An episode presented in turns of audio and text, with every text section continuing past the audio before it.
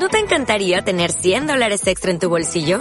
Haz que un experto bilingüe de TurboTax declare tus impuestos para el 31 de marzo y obtén 100 dólares de vuelta al instante. Porque no importa cuáles hayan sido tus logros del año pasado, TurboTax hace que cuenten. Obtén 100 dólares de vuelta y tus impuestos con 100% de precisión. Solo con Intuit TurboTax. Debes declarar para el 31 de marzo. Crédito solo aplicable al costo de la presentación federal con TurboTax Full Service. Oferta sujeta a cambios o cancelación en cualquier momento. Las opiniones y temas vertidos en este programa son de exclusiva responsabilidad de quienes los emiten y no representan necesariamente el pensamiento y filosofía de Radio Amiga y la Universidad La Gran Colombia.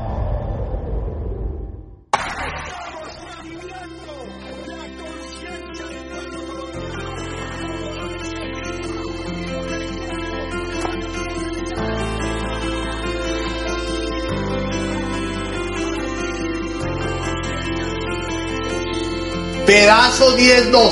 Nadie podrá llevar por encima de su corazón a nadie, ni hacerle mal en su persona, aunque piense y diga diferente.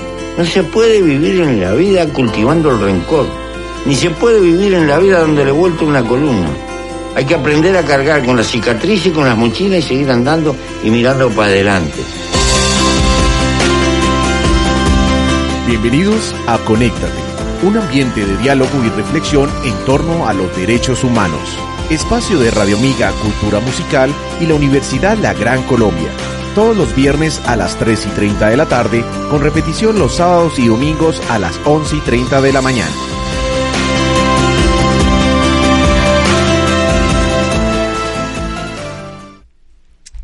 Muy buenas tardes a todos y a todas. Muchísimas gracias por estar conectados y conectadas una vez más, un viernes más. Como se pueden dar cuenta, aquí estoy yo, el profe Sergio no nos está acompañando, pero estoy segura que por ahí estará en redes sociales, por Facebook, entonces si tienen cualquier pregunta, ya saben, por ahí vamos a estar muy atentos y atentas. Y bueno, pues nada, hoy vamos a hablar de un tema que como siempre es de mucha relevancia actual. Eh, de mucho interés, muy novedoso. Entonces vamos a tener unos invitados. Aquí ya tenemos a uno, esperemos que llegue ahorita el otro, para que nos comente un poquito más de qué se trata eso de los consejos de juventud. Entonces nada, vamos a primero saludar a nuestro equipo y a nuestro invitado. Entonces, Salo, ¿cómo vas? Hola, profe Lu, hola a todos y todas que nos están viendo desde Facebook, desde YouTube, desde cualquier lado del mundo y espero que se encuentren súper bien. Un saludo al profe Sergio desde la casa. Y eh, pues bueno, sí, como dijo la profe Lu, vamos a estar tocando un tema súper importante de actualidad y pues vamos a estar con unos invitados muy, muy importantes donde vamos a estar discutiendo algunos temas respecto a los consejos de juventud. José, ¿cómo vas? ¿Cómo va todo? hola Salo, hola Kevin. Hola. Gracias. Bueno, retomando ya después de unos ligeros días, unos programas en los que no los pude acompañar, pero bueno, ya retomando, y no súper, estamos esperando el otro invitado, pero aquí tenemos a Kevin que es candidato a los consejos de juventud, yo también soy candidato a los consejos de juventud, y vamos a hablar en una horita qué es esta vaina de los consejos de juventud. Exactamente, y bueno, nuestro invitado estrella. Hola, muy buenas tardes, muchas gracias por la invitación. Eh, como ya lo dijo aquí nuestro compañero, yo también soy candidato a los consejos de juventud y espero aportar lo, que yo más pueda. Tu nombre es Kevin Rojas, ¿cierto? Mi nombre es Kevin Rojas. Y haces parte del programa de Gobierno y Relaciones Internacionales. Y andas en segundo semestre, ¿no? Antes de iniciar el programa, Kevin nos contaba que, pues imagínese, segundo semestre no ha podido tomar clases presenciales. Y yo decía, caramba, yo doy por sentado que pues toda mi experiencia universitaria fue presencial. Pero ¿cómo ha sido eso? Cuéntanos un poquito. Pues bueno, eh, lo que nos quitaron con la presencialidad fue más que todo la integración entre compañeros, que es vital, digamos, para, para el estudio, por decirlo así. Y, más que esto es eh, darnos cuenta que hay nuevas maneras de aprender y adquirir el conocimiento. Pero más allá de eso, yo sí creo que es vital la conexión entre compañeros para todo, para todo, básicamente. Claro que sí. ¿Has conocido gente de manera virtual? ¿Te has encontrado en la presencialidad con alguien o no han tenido la oportunidad? Con todos nuestros compañeros ya un año que nos vemos virtual. Imagínense, entonces un saludo Sí. también a todas las personas que entraron los primeros semestres. Sabemos que no ha sido fácil y esperamos que el otro año pues ya podamos abrir- retomar. retomar eh, con estos encuentros presenciales que son definitivamente tan importantes. y que puedan tener su experiencia universitaria que es tan importante. Yo creo que eso, pues para todos y todas también abre como muchas, muchas puertas. Digamos que la virtualidad, lo hemos dicho aquí también, que ha interactuado de manera diferente. Podemos estar en varios espacios a la vez, pero nada como la interacción presencial. Totalmente, mirarse a los ojos, ¿verdad, Juan? Ay, no te saludé, hola Juan. Como siempre atrás, nuestro máster allá, bien pendiente. Bueno, entonces vamos a comenzar a hablar sobre los consejos de juventud. Creo que la primera pregunta que les tengo principalmente pues a José y a Kevin, que son quienes Sí. están participando, es ¿qué es eso de consejos de juventud? Porque les soy muy sincera, yo no los había escuchado. Y para las personas que no saben qué es. Exactamente. Entonces, José, si quieres, iniciemos contigo. ¿Qué son los consejos de juventud? Bueno, entonces esto es un tema de ciudadanía juvenil. La ley eh, estatutaria de ciudadanía juvenil es una ley del 2013, imagínense. Y hasta ahora, ocho años después, se vienen a realizar las primeras elecciones de consejos de juventud actuales. Digamos que esto existía antes, pero no tenían las mismas funciones ni la misma representatividad que va a tener ahora. Entonces, digamos que en esencia, eh, me voy a poner jurídico, voy a sacar mi yo abogado. La ley 1885-2018, que es la modificación hasta el 2013 de Ciudadanía Juvenil, nos dice que principalmente los consejos de juventud son eh, actuar como mecanismo válido de interlocución de los jóvenes. Entonces, digamos que los jóvenes ya no vamos a, a tener que estar, digamos, eh, constantemente en las calles y, y- y protestando de, de manera legítima, como lo, lo hacemos constantemente, eh, defendiendo nuestros derechos y haciendo nuestras legítimas exigencias, sino ahora tenemos este tema de los consejos de juventud. A los consejeros de juventud se le van a plantear, se, le van a se les van a plantear estas exigencias y las cuestiones que siente la ciudadanía joven para que ellos eh, los discutan en los consejos de juventud con las autoridades municipales, distritales y nacionales. Entonces digamos que en un primer momento las elecciones son el 5 de diciembre y se van a elegir los consejos locales y municipales de juventud. En todos los municipios del país y en los distritos del país se van a elegir. Eh, si una ciudad tiene localidades, si esos son distritos, pues se eligen por, por localidades. En el caso de Bogotá se eligen 20 consejos locales de juventud por las 20 localidades. Y después se integra un consejo distrital. En los departamentos se integra un consejo departamental, posteriormente se integra un consejo nacional de juventudes, que ya va a ser como el que va a deliberar en temas más de política pública juvenil macro y todo esto. Bueno, eso suena súper interesante, ¿no? Pregunta, Kevin, ¿quiénes pueden participar? ¿Cuáles son los requisitos? Bueno, primero el Estado colombiano nos dice a nosotros que pueden participar todos los jóvenes y la ley entiende a los jóvenes de 14 a 28 años. Ay, ya no hago parte de los jóvenes. Entonces, entonces eh, si tú tienes 14 a 28 años, puedes ser o candidato o apoyar y participar. Ya si tú quieres apoyar una campaña, la edad que tú tengas. Eh, en este proceso participarán listas, partidos y prácticas organi- organizativas, si no estoy mal. Y lo más bonito de estas primeras elecciones es que son listas paritarias. ¿Sí? 50% hombres, 50% mujeres, y todas las listas se tienen que estructurar en cremallera, hombre-mujer o mujer-hombre, así en toda la lista. Esto con el fin de promover la participación de la mujer y la verdadera, eh, como, eh, ahorita se me olvida la palabra, pero sí, la verdadera igualdad. Equidad, de, igualdad. equidad de género. Claro, además porque estaba escuchando aquí una, una representante de ONU Mujeres que decía que para llegar a la paridad se necesitan 135 años. Entonces, que más mujeres estén participando, no solo como candidatas, sino también como votantes, es algo supremamente novedoso. Entonces, Salo, tú como mujer, ¿qué has pensado de estos procesos? Bueno, a mí me parece súper interesante porque, pues, como dijo José, es la primera vez que se da así de manera como obligatoria y que va a tener como esta participación masiva de jóvenes en unos espacios políticos, de participación, que van a hacer veeduría.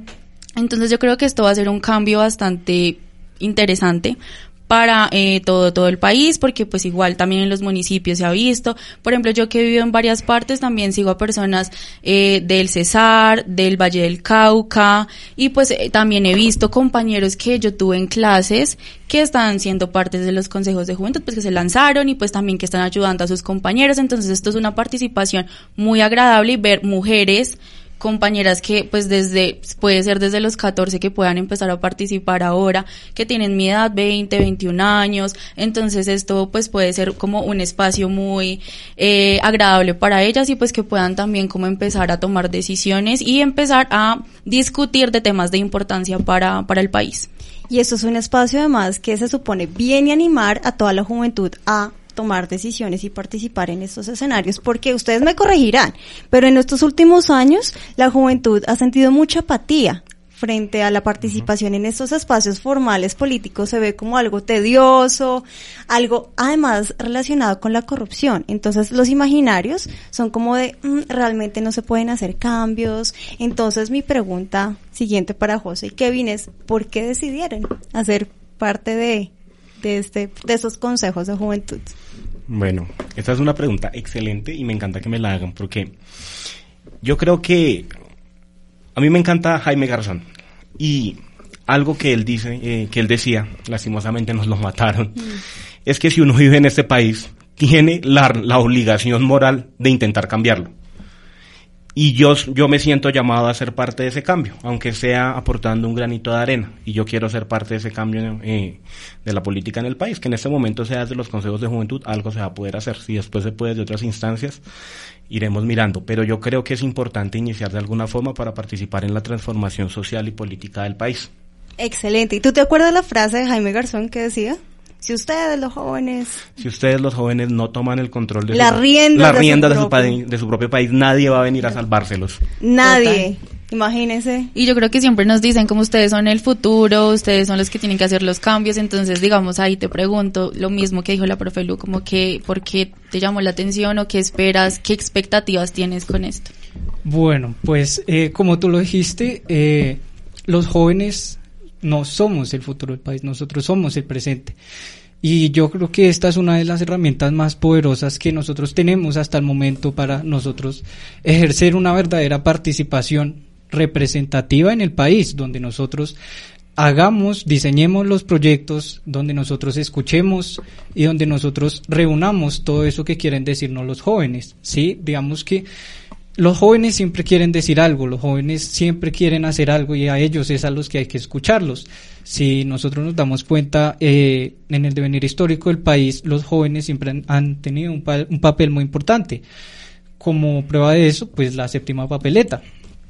Pero, ¿por qué yo? Bueno, eh, la verdad es que uno, digamos, uno siempre anda indignado, sí, uno siempre anda indignado con este gobierno, dice, pero es que falta esto, falta lo otro, entonces la idea es participar, no solo eh, mandar el, el eh, por Twitter y ya, sino hacer más, y uno puede verdaderamente hacer más. Muchas veces con un escrito, con el activismo así sea de sofá, y en este caso participando en los consejos de juventud. Excelente. Súper bien. Y eh, yo les iba a preguntar, yo les voy a hablar desde mi ignorancia, me perdonarán, pero ¿cómo funcionan las candidaturas? ¿Es algo como los representantes de colegio que dicen, vengan, yo tengo estas propuestas, yo quiero cambiar X o Y? ¿O cómo funciona? ¿Ustedes tienen algún plan en mente que socializan? Entonces, por ejemplo, en tu caso, José, ¿qué, ¿qué, harías? ¿Piscinas? uno de esos requisitos. no, ni idea, sin iba. Yo no, yo no creo en propuestas populistas. eh, digamos que para inscribir la candidatura uno tiene que presentar un plan de trabajo. El plan de trabajo que presenté, que presentamos, nuestra lista en la localidad de Antonio Nariño es un tanto extenso, pero digamos que lo podemos resumir en dos o tres puntos, yo creo que en tres. Eh, en emprendimiento, en cuidado del medio ambiente y en oportunidades de educación para todos y todas. Eh, digamos que en la socialización me moriría muchísimo, pero eh, en el tema de educación para todos y todas es que eh, los jóvenes en Bogotá y particularmente en la localidad no pueden seguir siendo ninis, ni estudian ni trabajan, por falta de oportunidades. Eso no puede seguir sucediendo en una ciudad como Bogotá.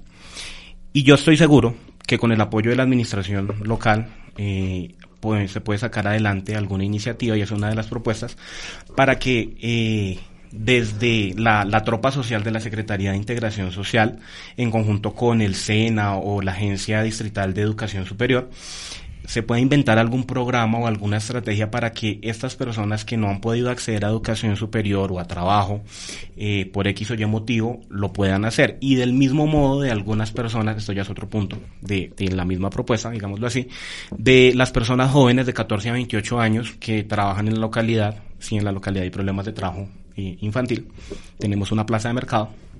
Eh, entonces, esto lo divide en dos. En, en, el, en el tema de los jóvenes de 14 a 18 años que están, eh, 14 a 17, siendo víctimas de trabajo infantil cuando deberían estar estudiando, la solución es, es tajante y radical. O sea, eso no, eso no se puede negociar. La Secretaría de Integración y la Policía de Infancia tienen que hacer un restablecimiento de derechos porque ellos tienen que estar estudiando. Y las personas de 18 a 28 años que ya están, digamos, ya hacen parte del mercado laboral pero no han podido eh, profesionalizarse o acceder a algún tipo de educación superior eh, por X o Y motivo, también se puede buscar la estrategia para que con los empleadores hacer algún acuerdo para que permitan una formación conjunta con el SENA. Entonces, que les permitan adquirir dos horas o tres horas de estudio con el SENA para que eso le redunde en beneficios al, al, empresario porque naturalmente su mano de obra se va a profesionalizar, su producción se va a elevar y la calidad de vida de la persona, del trabajador, también se va a elevar. Eh, en emprendimiento, entonces, eh, este es un tema muy fácil, eh, digamos que desde la alcaldía local y desde la, la, la administración distrital se apoya a los emprendedores jóvenes locales, que muchas veces lo que hace falta en los emprendimientos es apoyo, un músculo económico que lo respalde. Entonces pueden estar hablando de algunas líneas de crédito pequeñas o, así. Y en el tema de cuidado al medio ambiente, eh, nosotros en la localidad, en Antonio Leño, tenemos la cuenca del río Fucha, que baja desde San Cristóbal, nos lo conecta a San Cristóbal y se lo entregamos a Puente Aranda. Esta ronda hídrica hay que rehabilitarla sí o sí, porque en este momento es un foco de inseguridad y es un foco de suciedad en la localidad. Mm. Entonces, de la mano con el jardín botánico, yo creo, yo creo que los problemas en Bogotá no son no son de falta de voluntad, sino de falta de coordinación, porque las instituciones existen. Entonces, es solamente coordinar las instituciones y ponerlas a funcionar. Entonces, sí me ven que, sí me ven que yo menciono varias entidades que ya existen, porque es que con ellas se pueden solucionar los problemas. Solamente es ponerlas a operar juntas y que no sea la burocracia la que prime, sino el bien del servicio al ciudadano. Ese punto es fundamental, José, porque además dentro de las mismas entidades, dependencias pueden duplicar el trabajo y no conocen lo que hacen. Entonces, Exacto. parte de ese trabajo que ustedes van a realizar me parece fundamental. Sí. ¿Y tú, Kevin, de dónde vienes? ¿De qué localidad vienes? Bueno, y eh, ¿cuál yo es el plan de, de, Soacha? Uh -huh. de Soacha, este municipio. Bueno, todos, primero, antes de yo contextualizarlos en, mi, en nuestro plan de trabajo, todos los candidatos es, eh, van a tener, todos los partidos y listas y prácticas van a tener su plan de trabajo subido en una app que hizo la registraduría que se llama Infocandidatos. Uh -huh. Ahí tú vas a poder consultar todos los planes de trabajo de todos los partidos. ¿Esto con qué fin? Con el fin de que todos los votantes o no votantes puedan hacerles veeduría y cumplimiento a las propuestas. Nosotros puntualmente, ¿qué proponemos? Bueno, primero tenemos que ver cómo está nuestro municipio y en nuestro municipio hay muchísimas problemáticas. Una de ellas es que es un municipio donde solo se va a dormir, ¿sí? Donde todas las personas claro. trabajan aquí en Bogotá y a lo único que van a Suacha es porque viven y tienen que dormir y otra vez regresar a Suacha. Entonces es hacer la puya de que necesitamos eh, impulsar el aparato de industrialización, de emprendimiento, de trabajos para que pues se vuelva de verdaderamente un municipio y no se vuelva una parte de Bogotá, tiene que tener su propia identidad. Más allá tenemos una herramienta que nos, que nos brindan y es el control político. Nosotros como propuesta proponemos estar haciendo veedurías constantes, estar vigilando cómo se están cumpliendo, digamos, eh, los proyectos que han, hacen para las juventudes. Por aparte, tienen un proyecto de juventud en Suacha, todos tienen un proyecto de juventud y ahí es donde nosotros tenemos que eh, hacer esa veeduría. Nosotros somos el Partido Alianza Verde y nosotros de por sí cuidamos el medio ambiente y nosotros proponemos siempre por reestructurar las áreas, los humedales y todo lo que nosotros tengamos un aspecto que a mí me parece muy importante es reactivar eh, como los eh, comités estudiantiles, sí, digamos que a eso no se le da mucha importancia y reactivar los comités estudiantiles nos hacen llegar a nosotros a todos los colegios. Hablamos con el personero y con el personero nos cuenta qué está pasando en el colegio y cómo nosotros podemos llegar a cada colegio, sí, más que eso es estar en cada colegio, así no estemos presencialmente, ¿sí? Estar con todos apoyándolos y con la unión de todos, porque es imposible, digamos, eh, conocer cada problemática de cada colegio, sería imposible para nosotros. Y por eso generar esas redes de encuentro son tan importantes. Y ahora sí vamos a dar, si quieres, bienvenida, ¿sí? A el otro invitado llegó un poquito tarde, pero bueno, entonces primero nada, les comparto, él es Sebastián Márquez, estudiante, de, estudiante de Derecho, ¿cierto? Entonces cuéntanos un poquito de ti, Sebastián. Ok, bueno, como lo decía, el, aquí la, la, señorita Luisa es mi profesora de Cátedra para la Paz, y sí, como le decía, voy en cuarto semestre de Derecho, y me apasiona mucho lo que tiene que ver con el tema político y social. Entonces creo que de hecho hubo una clase en, como en un foro que la profesora nos decía, ¿y por qué inscribieron esta materia? Y yo le decía que me gusta mucho lo que tiene que ver con lo que tiene que ver con justicia transicional. De hecho, la había escogido en la, en la pasada y me llama mucho la atención lo que es el poder eh, solucionar conflictos a partir de métodos que nos guíen de manera eh, de una manera basada en principios, sí, como a partir del diálogo eh, a partir de valores, no tanto a partir de esas leyes radicales, sino buscando otros métodos alternativos. Como bien, también hay una asignatura que se llama métodos alternativos para la solución de conflictos. Bueno, y mencionaste elementos interesantes porque estábamos hablando con José y con Kevin, que también son, están haciendo parte de los consejos de juventud, como tú, y les estaba preguntando por qué, por qué estaban interesados en hacer parte de este proceso y también nos estaban contando un poquito de los proyectos. Entonces, así te pregunto rápidamente, Sebastián, ¿por qué estás interesado en participar en ese proceso de los consejos de juventud? ¿Qué te atrajo? Ok, en este momento soy candidato eh, por Kennedy entonces me llama mucho, bueno, me, toda mi vida he vivido allá y me llama mucho la atención el poder estar en un espacio de participación de jóvenes que nos dan esa oportunidad para ser veedores y gestores en una carrera que no es netamente política, sino más que todo yo la veo como social. ¿Por qué? Porque en esta carrera buscamos es acompañar las problemáticas de los jóvenes que siempre también a partir de la solución de estas se va a beneficiar a la comunidad. Entonces, en este proceso buscamos ese acompañamiento donde eh, supervisemos ese presupuesto joven que está asignado para, la comunidad, eh, que también estemos al alcance como de la juventud muy cercanos para poder llevar sus problemáticas, sus ideas, porque no solo son problemas, sino también ideas, proyectos, ante las instancias locales y distritales. Maravilloso. Yo realmente tengo que felicitarles por hacer parte de este proceso. Además, como decía Kevin, es desde 14 hasta 28 años. ¿Ustedes conocen personas de 14 años? Haciendo parte de sus listas, que están en sus listas. De 14 no, pero sí menores de, edad. Conozco otros candidatos en la localidad que son menores de edad. Súper bien. Y además que tenemos Antonio Nariño, localidad, Kennedy y Soacha. Entonces, pues digamos que es un panorama bastante interesante. Obviamente cada localidad y pues el municipio tiene sus problemáticas diferentes, tiene sus necesidades diferentes. Y digamos, como lo decía José, no es como llegar y crear las instituciones o empezar como a mirar como los programas de una vez, sino mirar qué hay ya establecida y cómo podemos hacer como para que empiece a funcionar de una manera adecuada. Entonces me parece un trabajo bastante importante, pues que les deseo lo mejor y les felicito también un montón. Sí, Salo, eso es importante porque eh, la, yo creo que hacer parte, parte de hacer política responsable no se trata de tener complejo de Adán, yo llego y hay que refundar todo, hay que rehacer todo, nada funciona, no hay que reconocer que hay cosas que sirven, hay cosas que no sirven y hay cosas que funcionan y otras que no están funcionando bien. Las que sirven hay que seguirlas haciendo, eh, las que no sirven pues mirar cómo se mejoran o si no descartarlas.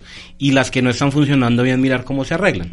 Pero no se trata de llegar y hacer todo otra vez, porque parte de eso ha sido el problema de la institucionalidad en Bogotá y en el país que cada cuatro años se cambia todo. Borro otra vez, borro y hago todo otra vez. No pasara nada. Y como si no pasara nada. Entonces, digamos que esa falta de, de, coordinación y de articulación es lo que ha tenido, por ejemplo, a Bogotá sin metro mucho tiempo. Y los paisas lo entendieron muy bien. Y a pesar, y a pesar de ser, de, que han existido varios alcaldes de que han subido a la oficina ya la Alpujarra, varios alcaldes con diferentes tintes políticos han entendido que tienen un proyecto de ciudad responsable que no se trata de cuestiones partidistas y que tienen es que trabajar por la ciudadanía y miren, miren la ciudad que es hoy Medellín, por eso es que Medellín le transmite a uno como eso Eso chévere que tiene Medellín. El avance, sí, José, claro. sí, sí, no estoy mal. Sí. Sí. listo. Como lo dice José, eh, o sea, es totalmente de acuerdo. No se va- en este espacio de participación no es de corrientes políticas. Sí, obviamente hay respaldos de corrientes políticas, otras son organizaciones, listas independientes. Sin embargo, es esa, esa buscar esa unidad para que, como también lo decía José, que es muy cierto, hay cosas que sirven, pero también las desconocemos. Entonces es un momento para informarnos, para que la juventud, a partir de nosotros como si se puede llegar allá al- a la, eh, ya a la consejería, digamos, al consejo, entonces es a partir de estos espacios donde nosotros vamos a darle a informar esa información más directa a la juventud sobre lo que existe.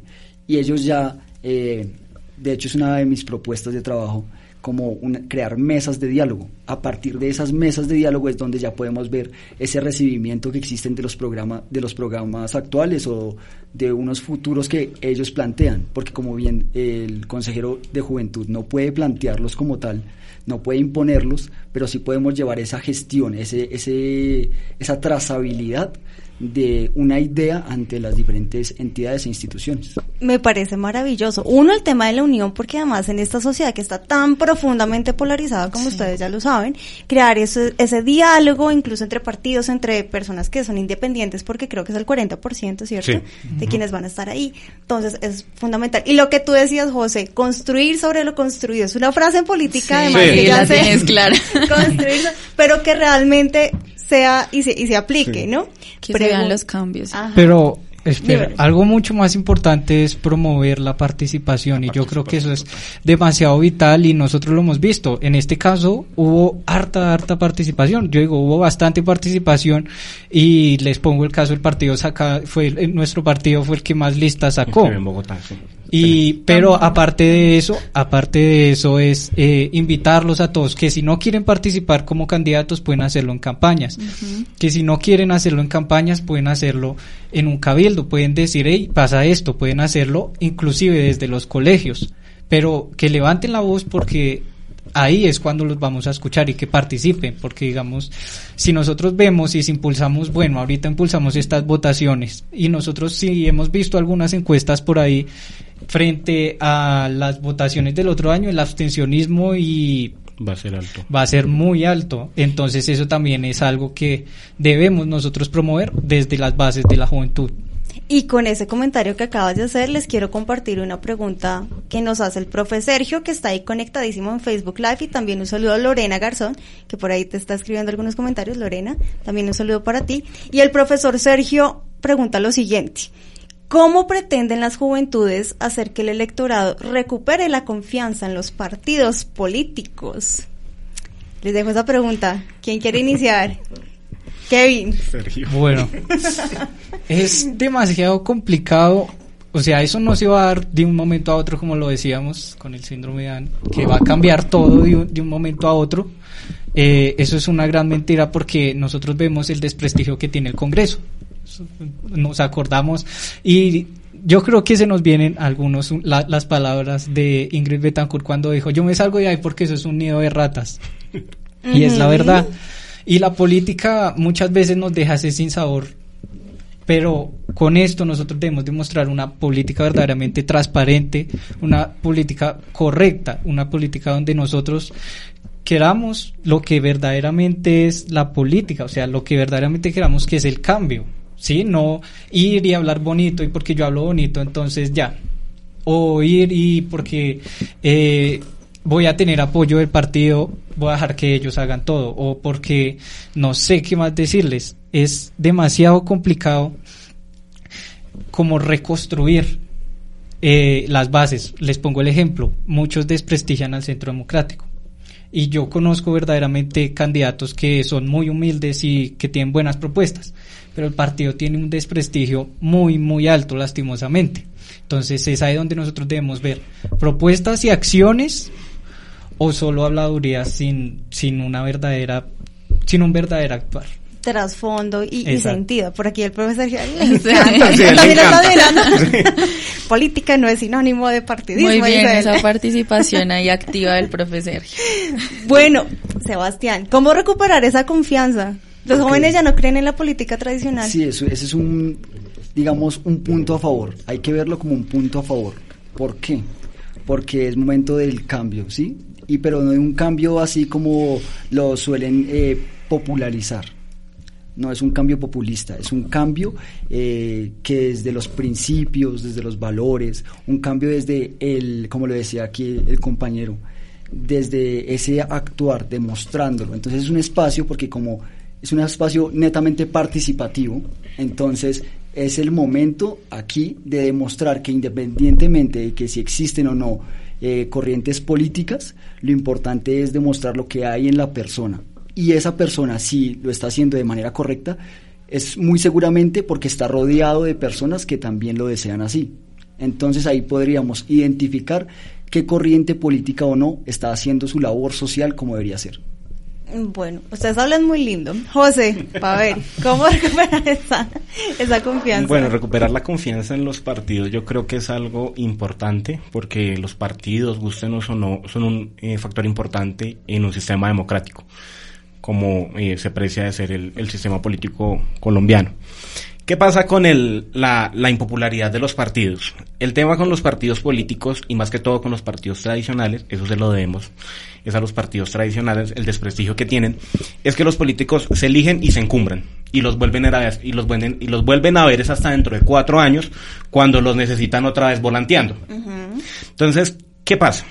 Yo no tengo la solución para recuperar la confianza en los partidos, no creo que nadie tenga la fórmula mágica, pero parte de la tarea que se debe hacer para tratar de recuperar la confianza del electorado y por lo menos no en los partidos sino en los candidatos que somos de partidos, yo soy candidato por el partido Alianza Verde, eh, es hacer pedagogía democrática, es estar en las calles constantemente como se debe hacer la política de verdad, no en, no en cualquier otra cuestión, no en cualquier otro sitio, sino uno tiene que estar en las calles haciendo política, volanteando, escuchando a las personas, y así es como puedo asegurar que se han hecho la mayoría de las campañas del Partido Alianza Verde. Ustedes pueden revisar en, en los Instagrams de las listas verdes de la localidad y del país en general, de los municipios, todos hemos estado persona por persona, casa por casa, entregando volantes, hablando con las personas. En algún momento nos han hecho desplantes, nos han mirado feo, pero yo creo que el tema de la pedagogía democrática es el tema esencial para ayudar a mejorar la imagen de los partidos. Y el otro tema es que los políticos cumplan y es que nosotros cumplamos, ¿no? Entonces, porque eh, de, digámoslo de cierta forma nosotros estamos haciendo curso de políticos en los consejos de, de, juventud estamos entrando en el sistema político del país y eso iba a decir yo o sea digamos que esto es un reto para los jóvenes y las jóvenes que van a empezar pues digamos como a estar dentro de, de la política de esta manera porque recuperar la confianza en los partidos también digamos que ustedes que hacen parte de Alianza Verde y Sebastián del partido Mira ¿sí? Pues digamos que desde ahí, desde su trabajo, van a empezar, digamos, como a reivindicar tal vez algunas cosas que ustedes creen que sí está bien, que las pueden seguir trabajando o intentar por lo menos como, obviamente no van a llegar y no van a tener el poder de cambiar todo de, de una vez, llegar y decir como la fórmula mágica de vamos a hacer esto así, ya pues va a ser como transparente todo porque sabemos que pues no se maneja así tan fácil pero pues sí, digamos, empezar como con unos cimientos pequeños y empezar a hacer eso que dice, que dice José, pues digamos, eh, en la calle, con las personas, con las que de verdad tienen esas necesidades y por las que ustedes quieren eh, trabajar y pues digamos que ver que, que se vean algunos resultados dentro de sus vedurías y desde, dentro de sus programas y desde sus propuestas. Entonces me parece que es un reto para ustedes. Yo le respondo la otra pregunta a, a Sergio de, de, si la política no se, no se debe manejar sectorizada. Mira, mmm, con el tema me, me voy a meter en un poquito de la boca del lobo, voy a hablar del POT. Uh -huh. Con el tema del POT, yo estuve en un taller del concejal Julián Rodríguez este fin de semana. Saludos a Juli. Por ahí sí se le llega a atravesar este. Que también lo este, tuvimos aquí en Este programa. Sí, él es, él es, él es un duro en la, en la política joven del país. Entonces, en la, en la socialización que hace del POD, se explica que el tema que Bogotá va a pasar de 20 a 33 localidades cuando salga la modificación del Estatuto Orgánico de Bogotá yo estaba pensando, yo estaba pensando en algo más o menos similar, de pronto que la política no se debe manejar sectorizada, sino se debe entender como Bogotá, o, o, también llegué a pensar que de pronto era un poco más de burocracia, pero no, porque es que, mira, por ejemplo, hay localidades como Kennedy, que tiene una población, bueno, en este momento se me escapa el dato de la población exacta, pero es una población elevadísima, es una población grandísima, estamos hablando de más o menos la población de Barranquilla, la están teniendo que manejar con un intente, con lo que podría ser una inspección de policía. ¿sí? Entonces, eh, el POD, por ejemplo, eh, propone partir Kennedy en cuatro, en cuatro unidades de planeamiento local, que ese va a ser el nuevo nombre de las localidades. ¿Eso para qué? Y aquí vuelvo a la pregunta. Para sectorizar mejor y para localizar mejor los habitantes y que las zonas no pasen, como las, las UPL, no pasen de 350 mil habitantes. Digamos que 350 mil habitantes sigue siendo una locura, es muchísima gente, pero es más fácil entender y conocer las necesidades de 350 mil habitantes que de 1.200.000 habitantes con una inspección de policía, digámoslo así. Y ahora volviendo aquí al tema de los consejos de juventud. Entonces, digamos, las necesidades de los jóvenes de Antonio Nariño no son las mismas necesidades de los jóvenes en Soacha, en Kennedy, en Bosa, en Ciudad Bolívar, en Engativá, en Suba. Entonces, yo creo que la política en este caso sí se debe manejar sectorizada porque las necesidades de los jóvenes son diferentes. Eh, el índice de pobreza en Ciudad Bolívar jamás va a ser el mismo que en Usaquén. Bueno, en Usaquén tiene unos barrios hacia arriba que sí son de la parte, eh, digamos, de menos recursos, de menos, menos favorecidos, pero digamos que no va a ser igual en Usaquén, la pobreza en Usaquén, que la de Ciudad Bolívar o que la de Usme. Y las necesidades básicas insatisfechas de los habitantes de Chapinero no son las mismas de los habitantes de Sumapaz. Entonces, la política, por lo menos en Bogotá, sí se debe sectorizar para entenderla mejor y hacer una lectura mejor de la ciudad para realizar propuestas contextualizadas y pertinentes como estas necesidades, que si bien son problemáticas comunes, porque yo escuchando, digamos, el tema de las localidades, el tema ambiental, del emprendimiento, del trabajo, son comunes, pero de pronto la forma en que se tienen que abordar son, puntuales y son particulares, ¿no? Kevin, tú querías decir algo. Sí. Ah, antes de la intervención de él, que retomemos lo de los partidos políticos por este momentico, es que si nosotros nos damos cuenta, la, en la filosofía de los partidos políticos toda es muy bella, ¿sí? En lo escrito que tienen los partidos políticos es rescatable. Los principios pragmáticos de cada partido, yo digo, son geniales porque tienen cada concepción de país. Lo que nosotros entramos a ver es quién lo representa, ¿sí? todos los que han representado los partidos políticos son los que acaban con ellos. Entonces es cambiar la representación de los partidos, porque en sí los partidos políticos son buenos y amplían la democracia en cuanto a, en cuanto a principios y en cuanto a lo escrito. Aterrizar eso es completamente diferente. Y además, como lo dice el profesor Sergio, que la política no siempre tiene que ser partidista y además que el gran porcentaje de personas que van a participar son independientes. Entonces, para quienes nos están escuchando y piensan, no, es que sí, quiero participar en estos espacios, tengo que ser parte de algún partido, la respuesta es no. Evidentemente ayuda ese apoyo, ¿no? Porque ya tienen un recorrido, pero no necesariamente. Ahora yo les voy a hacer una pregunta. Quienes están escuchando dicen, ah, no, pues es que obviamente José, Kevin, Sebastián están acá porque eso les van a pagar. ¿Hay remuneración? Eso es lo mejor de todo. Eso es por amor al arte. Sí, exacto. Esto es, una, labor, es una labor netamente social. Eh, como lo decía, es una labor participativa más que como, más como tal como esas instituciones políticas que tenemos como referentes. Por eso, como lo, bien lo decía José, eh, es una oportunidad para demostrar que en realidad no nos están dando nada, pero nosotros sí estamos dando todo de nosotros para poder transformar, mejorar y seguir continuando con ciertas cosas que solucionan diversas problemáticas de interés. Esto va, esto va de la mano con algo, con, algo que dice Julián Rodríguez, el concejal, y es que los jóvenes no somos anti todo, sino somos antídoto. Sí, nosotros podemos Qué proponer. Buena frase. sí, no a mí también me encantó, apenas la escuché. Somos antídoto y no anti todo. Entonces nosotros los jóvenes podemos proponer y, y este es el ejemplo. Ad honorem y tenemos ganas de trabajar y construir por nuestras localidades. Claro que hay remuneración, hay remuneración de corazón y yo creo que ah. hacer, los actos en serio, hacer los actos de hacer actos desinteresados sin necesidad de querer algo a cambio, sino el impulsar el transformar, el querer levantar la voz, el querer crear iniciativas, el querer un cambio verdadero es parte de esto y creo que no hay mejor ganancia que eso, la verdad. También, altruismo, crudo y puro. Y son cuatro años.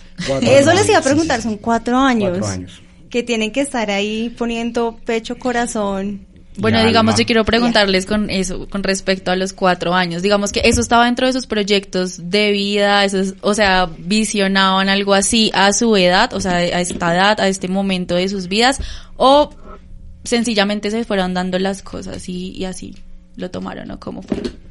Porque digamos, pues por aquí conozco algunas algunas cosas algunas personas, pues que dicen cuatro años, pues en cuatro años pasan muchas cosas, ¿no? O sea, también el rumbo de nuestras vidas va cambiando, digamos, cambia ahorita con lo del COVID, a todos nos tocó como empezar a replantearnos otras cosas, empezar a vivir más el presente que estar pensando en el futuro, pero quiero decirles que sí, esto estaba dentro de sus proyectos. Bueno, pues qué pena inicio yo y es que esto, digamos, yo no sé si ustedes se acuerdan si estuvieron antes, en el 2019 se estaba iniciando esto, porque se planeaba para el 2020. Y yo sí, digamos, yo dije, no, yo quiero participar, yo me voy a lanzar por partido. Pero pues llegó lo que tú dices, llegó la pandemia y se acabó como medianamente este sueño, porque yo dije, no, pues quién sabe hasta cuándo vaya a durar y hasta cuándo se les dé por hacer otra vez las elecciones. Entonces después el presidente volvió a lanzar y firmaron el, el, el pacto y eso fue como una muy buena noticia porque otra vez nos volvimos a preparar y otra vez dijimos, otra vez se renueva este sueño. Y sí, yo creo que eso es demasiado bonito, pues ver cómo las cosas muchas veces uno no las planea, porque pues como nos pasó, el 20, el COVID nos cambió a nosotros todo, todo, todo, todo, todo, y yo dije, no, pues aquí se acabó mi sueño, mejor sigo estudiando y ya. Pero pues Ok. aquí estamos. Listo. Alguno de los dos, no sé. Dale. Bueno, Sí. dale, listo. Pues digamos que mm, yo ya había tenido antes coqueteos con la política. guiño, Eh, guiño, le en estaba el- haciendo ojitos. En el 2017, en mi colegio yo fui, eh, estuve, en- no fui personero, pero sí estuve en varias reuniones en el, en el CADEL, en el, en el, bueno, se me olvidó el nombre, bueno, en, la- en la seccional de la Secretaría de Educación en la localidad se me olvidó el nombre, en la DILE, Dirección Local de Educación. Eh, y ahí fue, fui elegido eh, como integrante de la mesa distrital de educación eh, por parte de la localidad de Antonio Nariño. Eso fue en el año 2017. Yo estuve allá, pues, hicieron las reuniones, se hizo algún trabajo, pero digamos eso, eso murió ahí. Eso murió ahí 2018 nada, en el 2019 yo lo escuché pero no pensé en postularme, 2020 pues pandemia, ese año no existió. Salva gato Eh, y solamente fue hasta este año cuando yo volví a escuchar el tema de los consejos de juventud y me interesó. Y me y yo a- al- algo, algo se despertó en mí. Que dijo, métase ahí, métase ahí y, y ahí me y ahí me metí eh, por el por el verde en la localidad no habían candidatos. Eh, yo inicié el proceso junto con otra chica que nos está escuchando, Jennifer Bermúdez, ella es candidata por la localidad también, ella es la cabeza de lista en Antonio Nariño, yo soy el segundo renglón. Iniciamos el proceso en la localidad, conseguimos otros dos candidatos y aquí estamos Dándole lucha. La lucha. Pregunta ya procedimental. Tú estabas diciendo, Kevin, que hay una aplicación para conocer las propuestas. Ah, ¿No sí. recuerdas ese, el nombre de la aplicación? Se llama Infocandidatos. Eh, están las dos, Infocandidatos candidatos y Infocandidatos eh, que es para todos. Ciudadanos. ¿no? Ciudadanos, exacto. Y ahí en la de Ciudadanos ustedes pueden ver todos los planes de trabajo, seguir a su partido político, a su lista, a su proceso organizativo. Y nosotros como candidatos nos encargamos de publicar todo lo que hagamos. y quienes de pronto ya no estamos en ese rango de jóvenes como Juan y yo. Podemos también conocer los candidatos Sí. Todo. Solo es que tú entres a la Play Store o a la App Store y la descargues. Perfecto. Y para quienes nos están escuchando y se preguntan, bueno, ¿cómo puedo participar? ¿Cuándo es la fecha de las votaciones? 5 de diciembre. 5 de diciembre. ¿Qué requisitos se tienen para que puedan ir a votar? Ya La el documento de Sí, identificación. y de 14 a 28 años. Mirar en la página de la registraduría, si no han votado antes, mirar en la página de la registraduría en donde quedaron el puesto de votación. Eh, al principio fue necesario inscribirse, pero después la registraduría tomó la decisión de incorporar automáticamente Sí, todas las tarjetas de identidad mayores de 14 años al censo en la localidad. Entonces, donde la expidieron. Entonces, en la registraduría miran el, el puesto de, de votación eh, y, ahí van, y ahí van y votan, depositan el voto por la lista que ustedes quieran en la localidad. Es importante aclarar que el tarjetón tiene tres, tres secciones, pero solamente pueden marcar una X en una de las Además tres se suele secciones. confundir porque tienen las tres secciones un voto en blanco. Ay, entonces cuéntenos un poquito de eso, sí. Entonces la persona llega tan, ve el tarjetón, tarjetón grande, me imagino. Sí. ¿Y qué ve?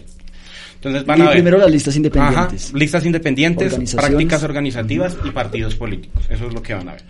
Entonces, se tiene que decir por quién van a votar. Si listas independientes, prácticas organizativas o partidos políticos. Si votan por un partido político, marcan una X normalito en la imagen del partido y eso fue todo.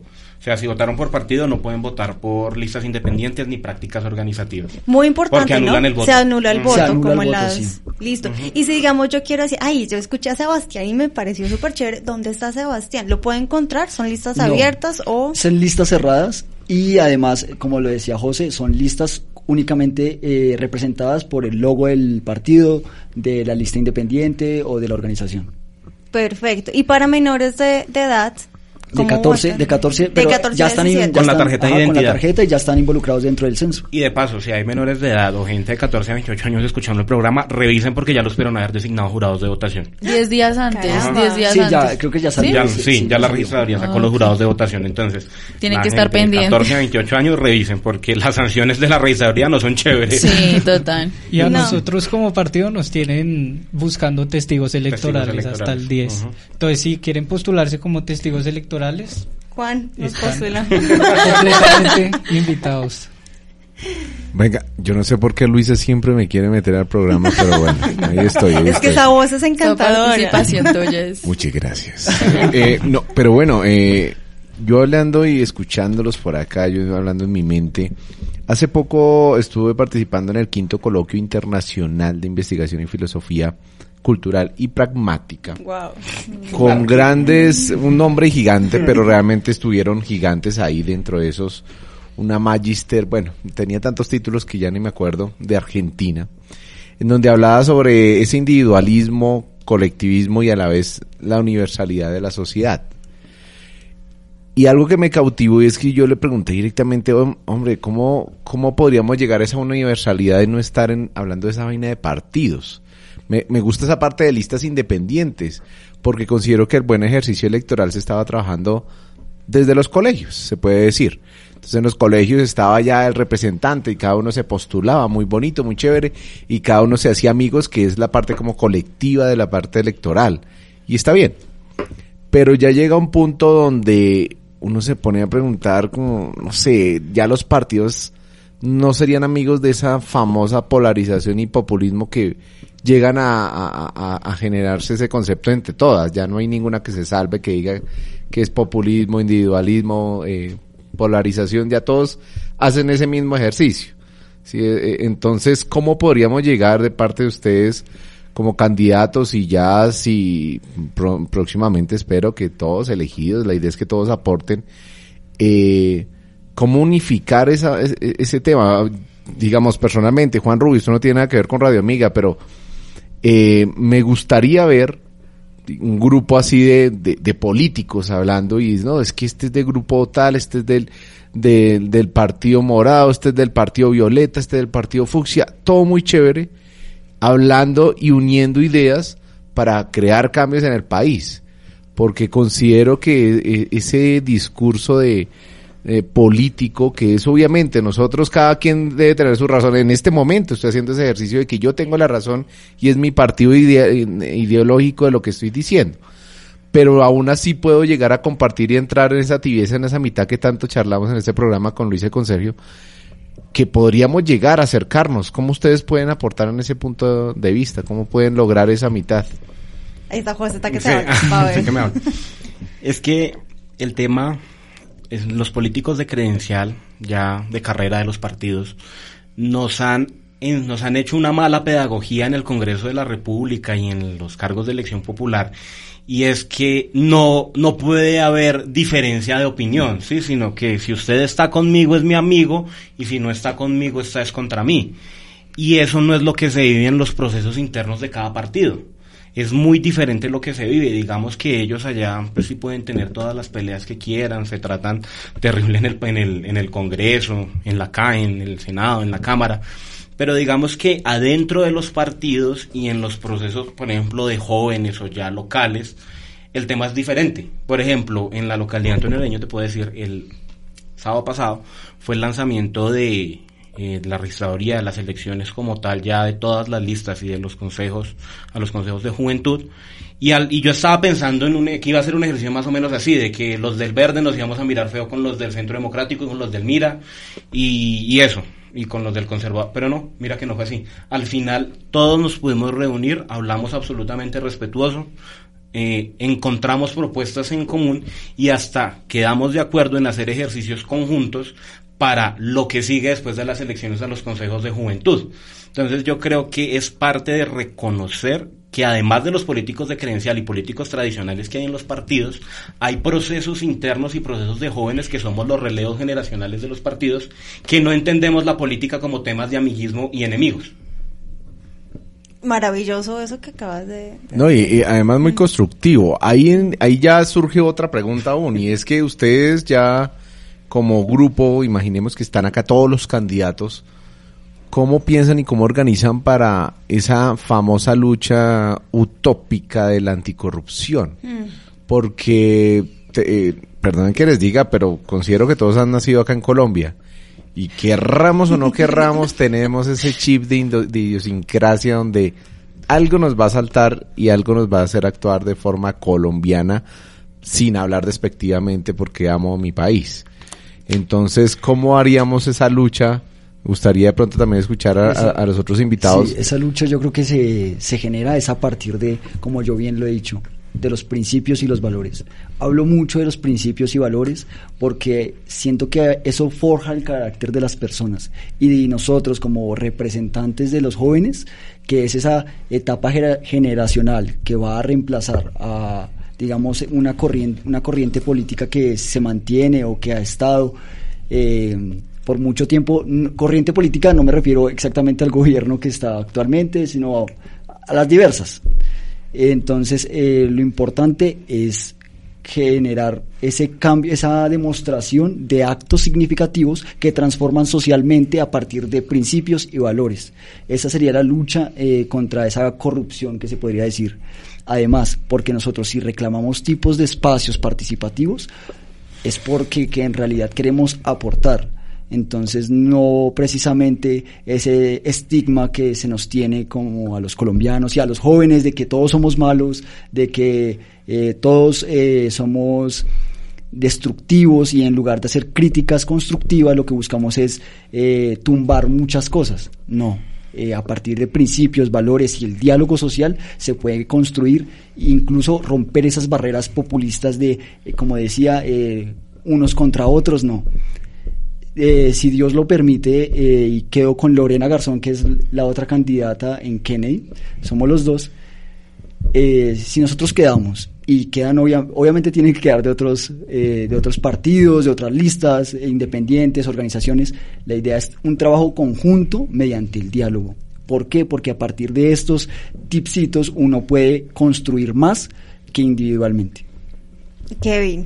Bueno yo comparto lo que dice nuestro compañero y aparte de eso es tener claro que los principios no deben negociarse nunca y tenemos que pararnos en la línea, pararnos en la raya y decir es que esto no es así, esto no debe seguir siendo así.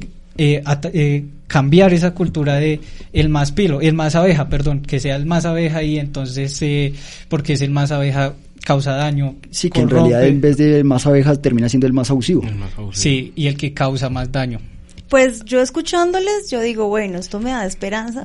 vamos a ver en cuatro años, a ver qué pasa. Bueno. hay rendición de cuentas cada seis meses. Claro. estaremos ahí pendientes. Listo. Bueno, ya el tiempo se nos está acabando, entonces para ir cerrando, ¿qué hay para hacer? Y un mensaje final para nuestra audiencia. Entonces vayan pensando en pronto libro, película. Yo les voy a iniciar como mi recomendado, que es una serie de Winner Patrol que lo encuentran en Netflix y habla entre otras cosas para que ustedes vayan incorporando en sus proyectos. Ah, yo tengo esa Amazon. Amazon, tranquilo, de Amazon también se puede ver. Eh, temas de salud sexual y reproductiva. Entonces ella habla, por ejemplo, sobre el tema de de que las mujeres tenemos que conocer nuestra anatomía. Entonces ahí para que ustedes también comiencen a, explorar ese tema que yo sé que hay muchas mujeres escuchándonos y es un interés de jóvenes, ¿no? Salud. ¿Qué hay para hacer? Eh, tengo una que está en Netflix también, que es una como una miniserie, se llama Los secretos de la casa o la casa de los secretos, bueno, creo que es algo así, y es muy, muy buena, y también una película que se llama Amina, entonces, para que se la vean, es bastante interesante. Esas dos cosas para hacer este fin de semana. Listo. José, ¿qué hay para hacer? Y mensaje Libro. final. Libro. Libro. En lo caso de la democracia y la seducción del autoritarismo, Anne Applebaum. Muy pertinente para las épocas en las que estamos y para lo que va a suceder el año entrante. Y el mensaje para cerrar. Mm, hay que votar, tenemos que votar, o sea, inclusive a los de 14 a 28 que tenemos consejos de juventud, 13 de marzo que tenemos legislativas y se me olvidó la fecha de las presidenciales, pero en mayo y en segunda la segunda vuelta en junio hay que votar, porque es que en el voto informado y consciente es donde está la renovación, la, la, la estrategia para la renovación del, del país si nosotros no votamos o si vendemos el voto o, si nos seguimos guiando porque es que yo voto por ese porque es que a la prima del amigo de mi tío le van a dar un puesto si si voto si voto por él si él sube. Eh, en eso en eso en esas lógicas y en esas dinámicas se perpetúa la, la corrupción y el clientelismo que tanto tiene fregado el país. Entonces hacer un voto informado lean planes de trabajo lean propuestas lean prontuarios prontuarios de los candidatos, porque es que hay algunos que tienen son prontuarios, hojas y hojas de delitos que han cometido. Lean, lean, lean, eh, infórmense y voten, voten. Buen mensaje, Sebastián. ¿Qué hay para hacer? Y mensaje final. En ¿Qué hay para hacer? Eh, se los cambio en lugar de una película y un libro, paso a la acción. Entonces, este sábado eh, se está organizando en Kennedy, en, especialmente en el sector de Roma 4, queda ahí muy cerca del centro comercial de Roma. Entonces se está organizando, es una idea liderada por Lorena y por mí, donde en realidad es un trabajo de todos los jóvenes. Le vamos a entregar a la Junta de Acción Comunal un detalle muy bonito en cuanto a educación y lectura. Entonces, no es de nosotros básicamente, nosotros lo lideramos, pero es eh, de los jóvenes líderes del sector. Están muy interesados en generar espacios alternos eh, de aprendizaje entonces, ¿qué hay para hacer? Invitadísimos de 9 de la mañana a 11 del día, eh, mañana sábado, allá eh, en el parque que queda frente al Salón Comunal de Roma 4, para que asistan y puedan llevar eh, libros, cualquier tipo de producción textual que aporta significativamente a un, a un cambio informativo porque nos hace falta eso. Buenísimo. Y mensaje final. Mensaje final, como lo decía, evitemos el abstencionismo. Eh, la participación democrática que se nos está ofreciendo en estos momentos es fundamental para que nos seamos escuchados. Es fundamental para que creemos cosas positivas en pro de la comunidad y es fundamental para establecer que nosotros no vamos contra todos, sino la gracia es unirnos mediante el diálogo social para poder propender por el beneficio de todos. Gracias, Sebastián. Kevin, ¿qué hay para hacer? bueno, ¿qué hay para hacer? Yo les recomiendo un libro que se llama Ensayo sobre la ceguera de José, de José Saramago. Es demasiado, demasiado bueno y nos deja muy buenos mensajes. Mi mensaje es que no podemos seguir viviendo como una nación a punto de fracasar todos los días. Nosotros verdaderamente tenemos el cambio, pero solos no vamos a llegar nunca a ningún lado. Ese es mi mensaje. La unión hace la fuerza un poco. Bueno, Juan. Como siempre, me quieres dejar sin recomendado, ¿no? Les tengo un recomendado de ficción y, vieja guardia, un, un pequeño de, de, retro recomendación.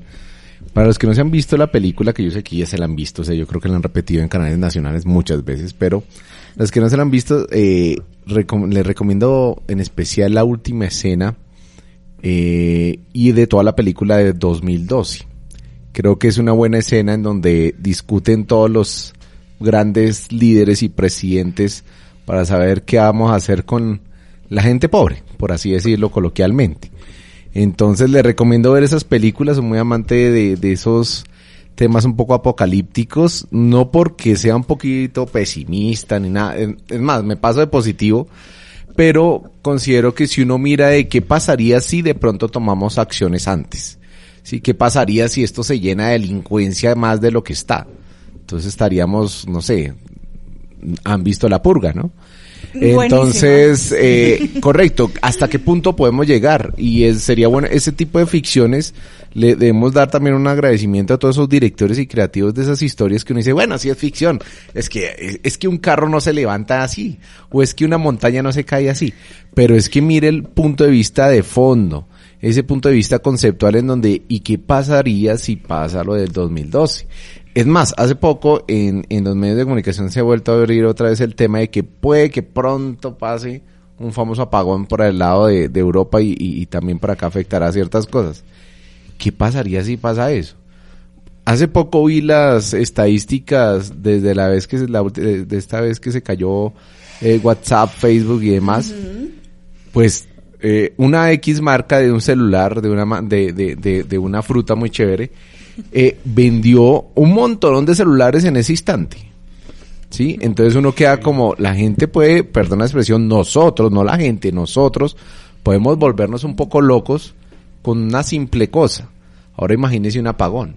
O ahora ima- imagínese que pasara como una película de 2012. Y es donde tenemos que esperar hasta estar en unos barcos allá en el Himalaya para tomar decisión que todos pensamos unidos y todos nos queremos y que siempre va a haber un disidente, como lo muestra esa ficción, esa película, pero a la vez también nos podemos ir, pero tenemos que esperar allá o podemos re- reaccionar en este instante. Un pequeño recomendado de que hago. Gracias Juan, y eso también se va a, a relacionar con mi mensaje y es pensar en prevención, ¿no? Es todos estos proyectos también como buscando prevenir en vez de, esperar a que pasen las cosas problemáticas y, y actuar. Y bueno, entonces mi mensaje final es nada, movámonos siempre desde el amor, como decía aquí Kevin, y que la participación política, si bien puede ser en estos escenarios que nos están compartiendo, también pueden ser en escenarios como este, radiales. Entonces recordarle a todos los que nos están escuchando que pueden entrar a la página de Radio Amiga Internacional, si son estudiantes de la Gran Colombia, ustedes pueden abrir su propio programa de radio. Sé que tienen muchas cosas por decir y por compartir, y esto, pues aquí está, está su casa, entonces aquí está el escenario también y la plataforma. Entonces les damos esa invitación. Y pues nada, les agradecemos a todos y a todas quienes estuvieron muy activos por Facebook, les mandaron muchos mensajes de amor. Muchas gracias.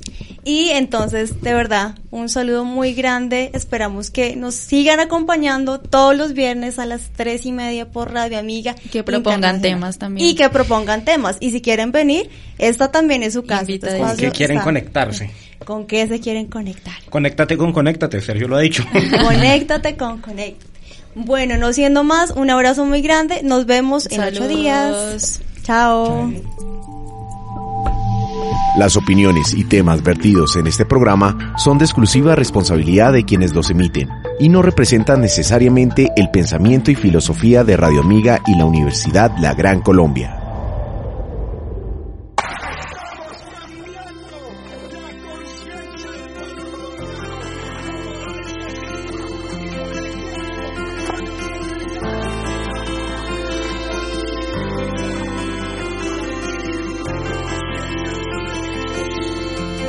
Pedazo 10-2. Nadie podrá llevar por encima de su corazón a nadie, ni hacerle mal en su persona, aunque piense y diga diferente. No se puede vivir en la vida cultivando el rencor, ni se puede vivir en la vida donde le he vuelto una columna. Hay que aprender a cargar con las cicatrices y con las mochilas y seguir andando y mirando para adelante. Bienvenidos a Conéctate, un ambiente de diálogo y reflexión en torno a los derechos humanos. Espacio de Radio Amiga Cultura Musical y la Universidad La Gran Colombia. Todos los viernes a las 3 y 30 de la tarde, con repetición los sábados y domingos a las 11 y 30 de la mañana.